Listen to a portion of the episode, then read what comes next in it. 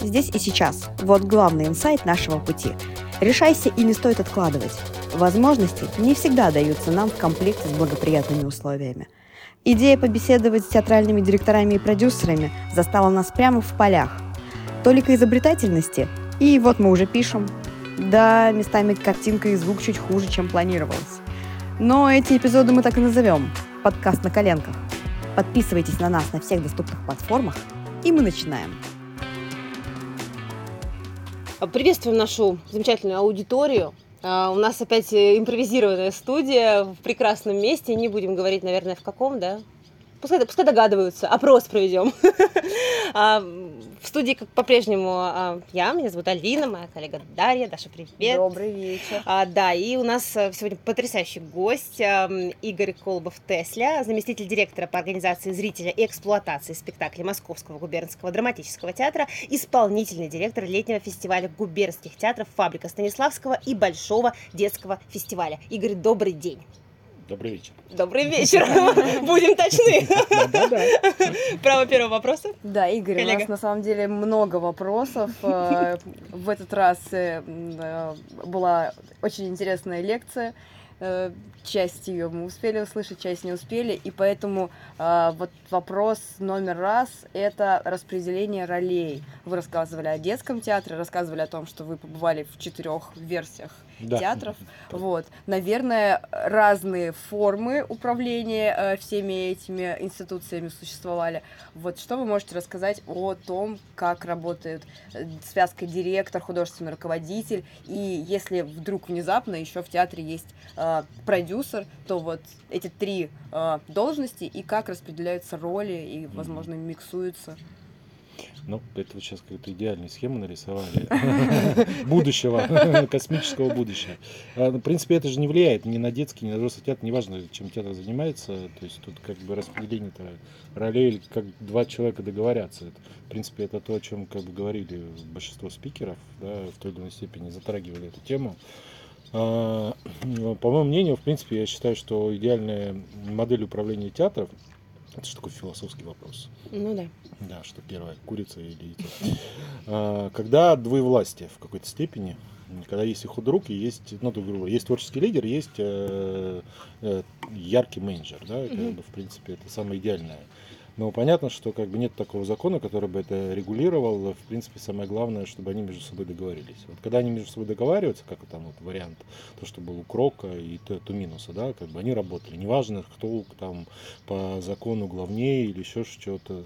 Есть же еще другие примеры, когда там формально театром руководит директор, да, а творческий лидер не является э, номинально художественным руководителем, он является главным режиссером. Но как бы для общественности, да, он как бы творческий лидер театра и и как бы это никого не волнует, что какие у него там контракты и как это все оформлено. Вот, э, поэтому с точки, а что касается продюсера, то опять же, это тоже все многие об этом говорили, что, эм, к сожалению, в этом плане театр очень сильно опаздывает. Э, практически по пальцам одной руки можно перечислить театры государственные, где есть вообще, ну, хотя бы номинально людей каких-то называют продюсерами. Вообще-то там говорят, у нас есть продюсерский отдел, у нас есть продюсеры, которые выполняют какие-то функции. В большинстве театров нет такого вообще в понятия, и даже нет официально такого понятия в театрах. Ну, в частных понятно, что это есть, а в государственных это нет, потому что, ну, во-первых, э, все театры государственные, они же, же живут по законам, которые формируются, и есть так называемый единый справочник профессии, вот, в котором не то что продюсер, там менеджеров еще нету. Вот, поэтому там, грубо говоря, официально человек там оформлен на администраторскую ставку или редакторскую, но его можно назвать продюсером. И это уже победа, в принципе, если в театре как бы есть такой человек, которого называют продюсером.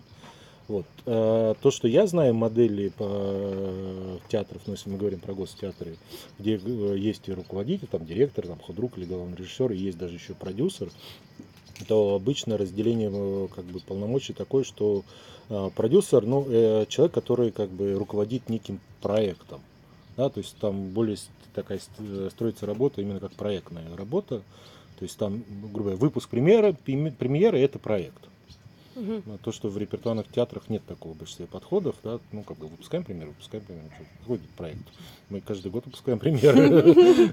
Что-то проектного. Там гастроли, это проект, там, или там кто-то там приезжает к нам, да, это тоже про- проект.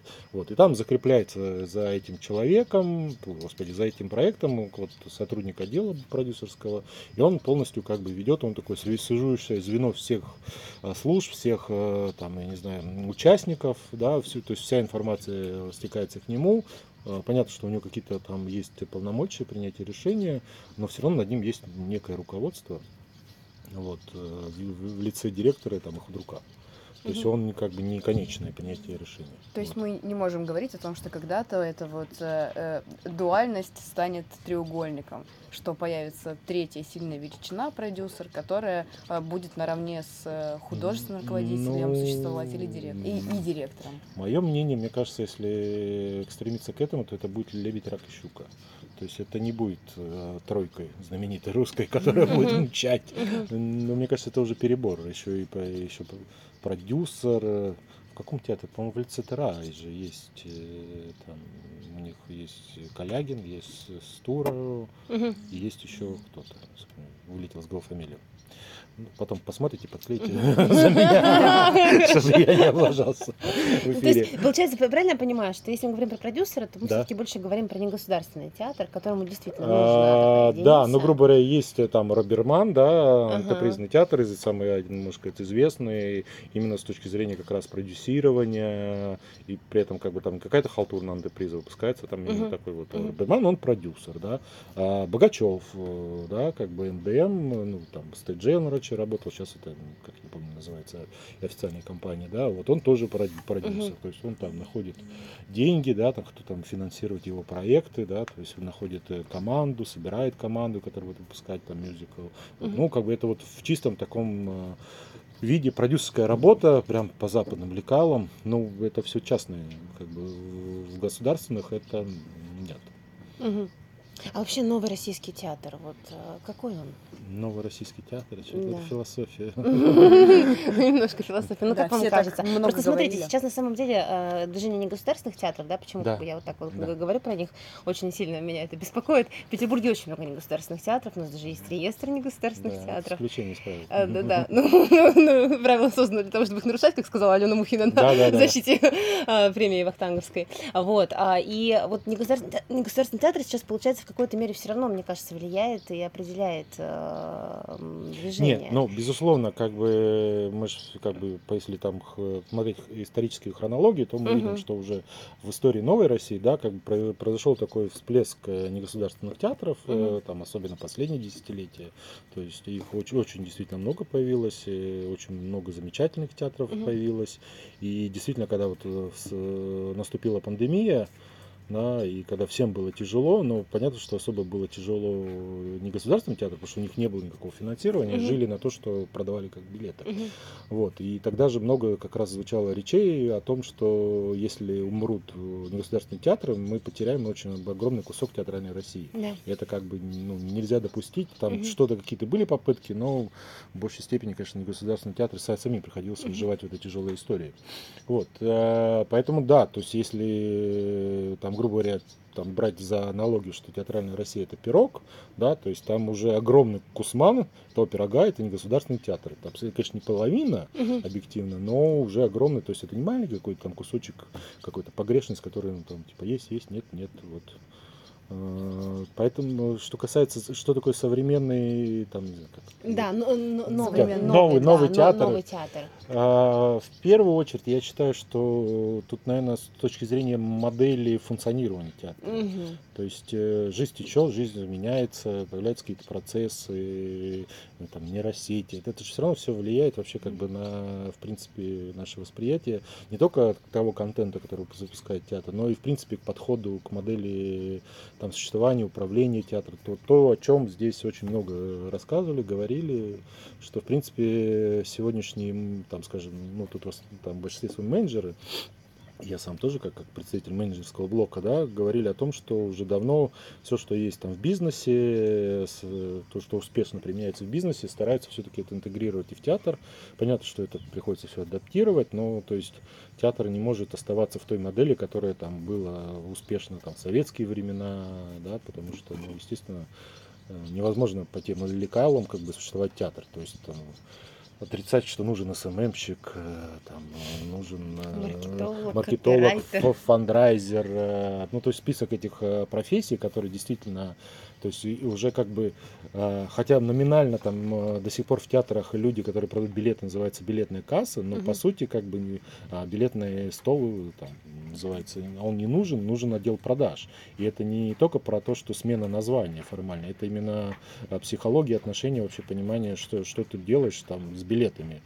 Ты ж не в окошке там выдаешь, э, кто пришел к тебе в театр, а ты организуешь э, стратегию продаж, продвижения. Вот.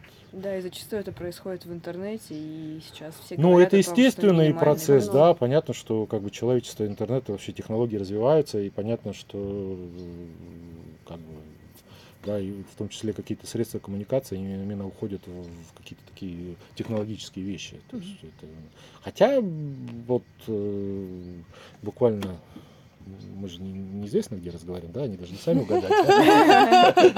Но географически я недавно был в Анапе. Пошел с ребенком, куда мы пошли, в аттракцион или еще куда-то там, да, и там вот эти вот книжечки билетные, тьфу, сидит там бабушка отрывает. Ну, это, мне кажется, на самом деле, не, наверное, никогда не уйдет. Не, может, кажется, конечно, и уйдет когда-нибудь. Нет, чё, вот э, Ну. положил телефон, установил э, приложение по продаже билетов и дин дин дин дин там, не знаю, купил дешевый китайский какой-то там э, а- аналоги айпада, да, ну, то есть как бы есть же уже тех- технологии, которые не стоят безумно. Где денег Мгм. там, ты там, не знаю, за 10 тысяч ты можешь просто себе а, организовать мобильную кассу, да. Мгм. Телефоны и симки есть у всех, всё, ничего не надо, как бы. Ну вот. это Ну, такие- наверное, это как говорят, что все через боль, что э, ВК пришел, ВКонтакте, социальная сеть, в театры пришла через боль, а теперь в, в культуре активно э, говорят о том, что нужно э, именно ей пользоваться, продвигают приложения и всячески стараются подключить все культурные институции. Э, вот. Ну да, хотя тут все-таки еще сыграла история с санкциями, да, у нас как бы, поэтому если Ну, бы не и- было санкций, я думаю, ВК и так бы не выстрелил. Возможно. Э, Новый театр, новое построение, новые модели. Вот сейчас говорили о э, экосистеме, которая складывается вокруг театра. Да. Да. Вот, что театр теперь это больше, чем просто прийти и посмотреть Да. Ну, чем спектакль. просто сцена и зрительный зал. Да, что говоря, да. э, это теперь уже не, не, не только про то, что можно спектакли, условно, там сайт-специфика, какие-то променады проводить, а в принципе экосистема разрастается вокруг театра. А, а вот если предположить, что она будет дальше расти, не боимся мы уйти в то, что театр э, при всем том хорошем продукте станет все равно ивентом, ну то есть, что мы все равно будем развлекать э, зрителя, э, ну вот всеми дополнительными вещами, их будет больше, и они будут акцентировать на себе внимание. Ну, э, опасность такая есть. Тут все зависит от человеческого фактора. Кто лидер, кто во главе паровоза стоит, кто управляет этим несущим паровозом и говорит, куда ехать. Да? Он может в тупик куда-то уфигачить, а может все-таки в светлое будущее пытаться. Да? То есть э, уже, наверное, вышел с Сергеем Самодовым ваша запись, да? Еще пока нет. Нет, ну имеется в виду, когда Да. будет. Да, э, да, да, да. Вот у него как бы он же топит за экосистему и все делает, да, при том, что Сергей чистый менеджер, да, но он, э, посмотрите, если вот даже по его соцсетям, да, можно посмотреть, человек, который там каждый месяц куда-то даже несколько раз в месяц ездит по фестивалям, э, у него безумная насмотренность, хотя он менеджер, да, у него есть главный режиссер, как бы, да, но он как бы действительно, вот у него такая модель, а, он как продюсер, ну, вот он реально тоже как бы как у него продюсер театра, то есть он понимает, что э, в тех условиях, в которых находится его театр, как бы и у него есть потенциал именно развиться как э, некая экосистема, а для того, чтобы она развивалась, да, он должен насматриваться, видеть, что где, внедрять. э, То есть задача не только привозить каких-то там э, режиссеров суперских, хотя тоже это, безусловно, но и он вот парк пытается там как-то облагородить. То есть у него не какие-то там имперские амбиции, что хочу больше, больше, больше. Он как бы видит в, в этом как бы элементы развития, что вот, да, там мамочки пришли с маленькими детишками в парк рядом, они не собираются в театр, они просто рядом там поиграют, песочницы, я не знаю. Но как бы вот это условие созданное, как бы все равно как бы есть элемент касания с театром, да. Соответственно, потом ребеночек подрастет, и они уже придут в театр, да. Либо мамочка там оставит ребенка с папой, и сама пойдет в театр, да. Ну, то есть, как бы, это же не, отм- не отменяет какие-то те элементы продвижения традиционные, что как мы там продаем билеты, да. Но все равно, как бы, человечество развивается, опять же, то есть, повторюсь, что есть развитие человечества, и мы с этим ничего не можем сделать. Оно как есть, так и есть. То есть э, понятие экосистемы пришло из бизнеса, да. Все эти наши, там, Яндекс экосистема, там, э, МТС, э, что там, ну, там их мно- много, да. И там как раз со- сосредоточение различного продукта, то есть люди уже к этому привыкли. И поэтому, э, как бы, и театр, но театр, в принципе, особенно если мы говорим в регионе, там, Москва, Питер, это понятно, это как бы отдельные страны, там, со своим мышлением. Но в регионе, когда у тебя там один или два театра, то есть это вот те пафосные слова, которые иногда звучат, что театр градообразующее предприятие города, да, оно Мгм. по, по сути оно и есть, да. Только вопрос, как его подать. Просто типа вот у нас спектакли, приходите к нам, окультурьтесь, или можно э, раздвинуть рамки. Мгм. То есть, по сути, ра- рамки были искусственные. Их можно абсолютно раздвигать, но при этом ты не, не разрушаешь каноны театра. Как иногда можно услышать. Нет, тут все взаимосвязано. И если это грамотно проходить, вот опять же, вернусь к примеру Архангельска Сергея Самодова, Мгм, мгм. да, то есть как бы абсолютно грамотно, все продумано, там кафе Достоевский, там, там, ну, то есть у него абсолютно все связано, там нет, там, там Егор Мухин, э, который здесь выступал, там из театра Театр Пермь, который тоже у них вот они там вокруг территорию, ну мы сейчас говорим про территорию, как бы мгм. такой яркий пример, да, но тоже как бы у них там проект связан с тем, что это это все как бы все равно все дороги будут вести в театр Театр. в той или иной степени, неважно, Да. это парковка для зрителей, это лавочка, это велосипедная дорожка появится, это освещение какое-то, это кофейня какая-то, там неважно, что угодно, но все равно это будет в той или иной степени продуматься, чтобы это было все связано с театром. Дополнительное Вот. внимание. Но когда-нибудь этих людей не станет. И на их место придет какой-то другой человек. И тут вопрос возникает. У него может не быть такого таланта, либо он может быть совсем пл- плохим, и тогда это, да, превратится в какой-то, не знаю, там, гипермаркет э, на окраине города, в котором можно и вот мороженое съесть, можно бургер съесть, можно трусы купить, и И можно еще иногда, и да. Артистов посмотреть. Вот, ну да, есть такая проблема. Да, Игорь, вы начали уже называть имена, и хотелось бы все-таки еще один вопрос задать. Мгм. Так как мы знаем, что вы активно ведете соцсети, за кем из театральных деятелей вам э, интересно наблюдать? За развитием, за проектами, за кем вот вы всегда готовы там подсмотреть? Да я за многими, я, я считаю, ничего зазорного в этом нет, что за смотреть, не важно, что я там уже давно в, э, вроде в этом области театральной, что как вроде меня тоже признают каким-то там уже маститым деятелем. Я, в- во-первых, считаю, что там не зазорно учиться у других и перенимать какие-то вещи, поэтому я всегда стараюсь следить за коллегами. Я очень на многих подписан, сам подписываюсь, здесь только и ходил, где не, мо- не могу назвать то место, где я сейчас. Только ходил, всех добавлял себе в друзья, как бы и всех призывал, давайте там дружить, потому что интересно смотреть. э, Вот, э, ну, как бы вот Пермь, Архангельск, Тюмень, э, гениально ра- развивается Тюменский бо- большой драматический театр, где директор Сергей Осинцев, э, театр Шалом в Москве, который молодой вроде театр, но возрождается реально как такая птица Феникс из пепла, прямо очень красивая птица получается. Да, хочется короткую ремарку прямо сейчас здесь сделать, что художественный руководитель театра Шалом, Нет. директор театра Шалом. Директор. Директор. Руководитель другой, да. Да, директор театра Шалом прямо вот. Уносит мои вещи, пока я даю интервью. Потом мы увидим мои вещи на Алиэкспресс или на Авито. Так обычно театр Шалом зарабатывает. Здоровое партнерство. Игорь, немножко про вашу деятельность. Вы занимаетесь да, организацией зрителей, непосредственно работаете со зрителями. А вообще, вот что э, можете ск- сказать по поводу зрителя? Вот как-то изменился зритель? Вообще меняется ли зритель? Становится ли он более культурным? Возникает ли у него больше потребности пойти в театр? Потому что все-таки театр, так или иначе, это искусство элитарное. И у российского народа есть ощущение, особенно в провинции. Ну, я там не буду. не- Мгм. Новосибирск не сильно провинциальный город, я сама родом из Новосибирска. Ну, но в Вообще Нов- не провинциально. Вообще не провинциально. Но тем не менее, в Новосибирске отношение к театру это как вот, ну, ну, ну схожу там раз, не знаю, там, на, на- на большой праздник. Ну, клише. Да, клише, Это безусловно. клише, которым мы, мы, на самом деле мы в нем находимся.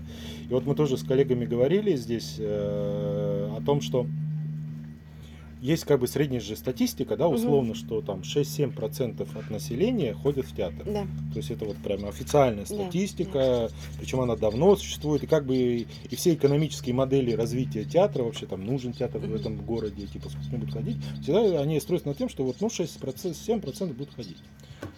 А если мы посмотрим на цифры наших коллег в, в регионах, где вот такие активные, Мгм. как вот там Самодов, Да-да-да. э, Синцев, Мгм. э, Егор Мухин, например, Мгм. а, и сравним э, то количество людей, которые проходят через этот театр в год по отношению с тем количеством населения в этом городе, то мы выйдем абсолютно на другие. То есть регионы в этом плане, это в Москве, там, в Питере, простите, это, это та же самая цифра существует, а в регионах-то наоборот. Мгм. Их там сама жизнь за- заставляет, с одной стороны, ну, э, есть те коллеги, давайте будем открыто говорить, которые идут по такому простому пути, там, ну, шир- ширпотреб, как делают такой театральный фастфуд, чтобы people хавал. Вот. А есть люди, которых я уже много раз назвал, о том, те, которые все-таки стараются именно за качество, да, И- но при этом они тоже достигают той цифры, что и получается, что к ним там ходят, и, не знаю, я у них все пытался спросить, и они, как странно, еще никто это не посчитал, эту цифру, но мне кажется, там процентов 30-40, а иногда вообще 50 процентов, иногда больше, то есть э, постоянно ходят в театр. Это же прекрасно, это вот вообще просто как бы круто, да, офигеть. Зритель сегодня разный. Э, На зрителя, к сожалению, сегодня очень сильно влияют внешние факторы. Мы живем в такое время, когда у нас такие очень сильные потрясения, которые, безусловно, влияют на зрителя.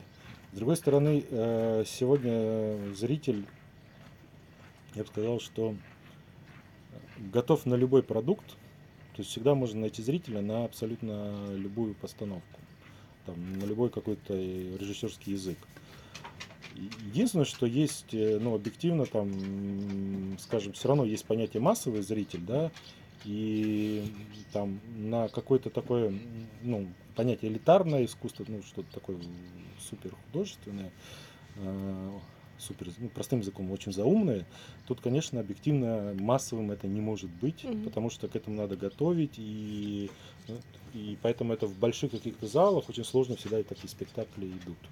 То есть это как бы такое исключение. Это все-таки больше такой для камерных театров, для, ну, частные театры любят таким как бы авторским языком разговаривать. Притом прекрасно разговаривать, прекрасно существуют полные залы. Мгм. Все-таки мы там говорим там о 100, 200 мест, а не о тысячных. Да? Тысячник, Мгм. конечно, такой. Ну, как бы это же прекрасно, и такое, такое искусство должно быть, это же хорошо. Да, это прекрасно. Вопрос?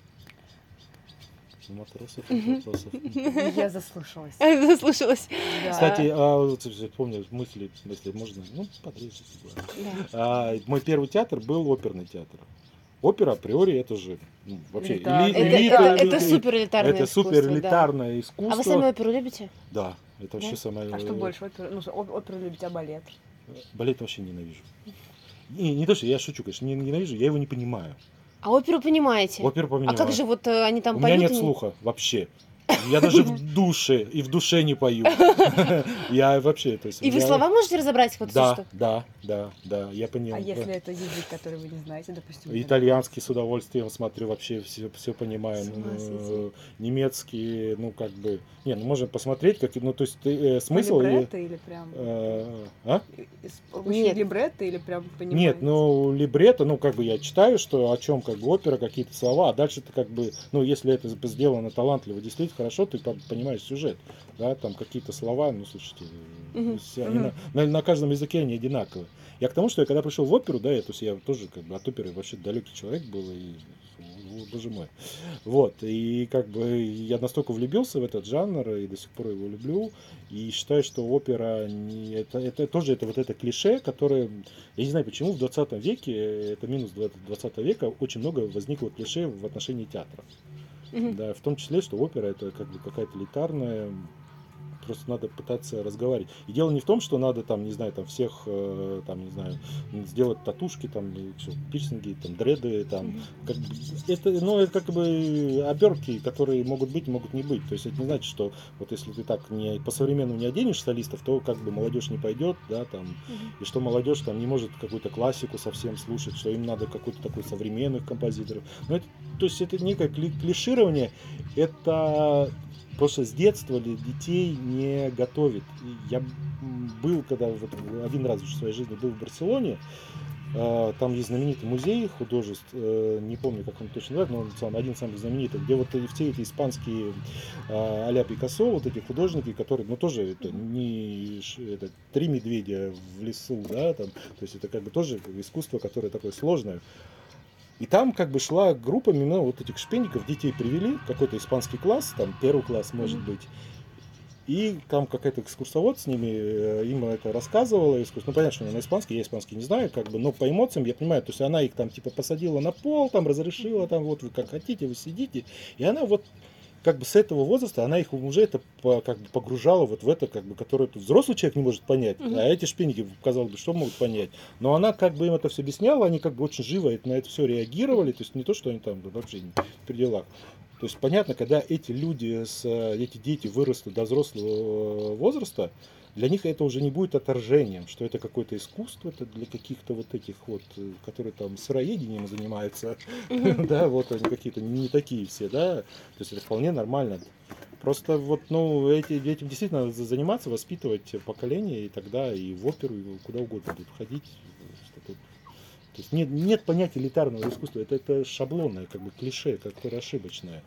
Оно доступно всем, искусство. Ну, то есть, если это искусство, то вот как э, также мне, когда вот пришел в оперу, там один очень хороший человек, который он сказал, говорит, ты не ушами должен музыку слушать, ты должен э, слушать, говорит, вообще закрой э, эти самые глаза и слушай сердце. Ну, мне показалось, что ну, какие-то красивые, пафосные слова, на самом деле так и есть. Так, как бы я человек, который не знает ни слуха, ничего, вообще как бы далекий всю жизнь, да, я очень люблю. Я когда в машине еду, знаете, по Москве, слушаю музыку, оперную музыку, там, ну, жарко, открываю окна, там проезжает какая-нибудь тачка, там рэп, а у меня там ария Ленского орет. Ну, как бы, согласитесь, немножко странное. Немногие ездят с открытыми Немногие, окнами. да, из Арии чтобы- Ленского. Чтобы там орал Евгений Онегин. Ну, это как бы, да, ну, это сумасшедший ездит. Вот. В в завершении нашего содержательного разговора Мгм. хочется вот о чем спросить. Мы просто сейчас говорим о зрителях, да, и Да. давайте смоделируем ситуацию, что наш подкаст слушает человек, который не любит театр, не ходит в театр, ну, как-то так сложилось, что он вот слушает сейчас прямо Мгм. в этот момент нас. И ам, что бы вы сказали вот этому потенциальному зрителю, который еще не приобщился к искусству театра, но вроде бы как будто бы что-то там внутри зашевелилось, и вот нужно вот эту последнюю каплю добавить, чтобы все-таки он пошел, купил билет в театр и стал тем самым зрителем.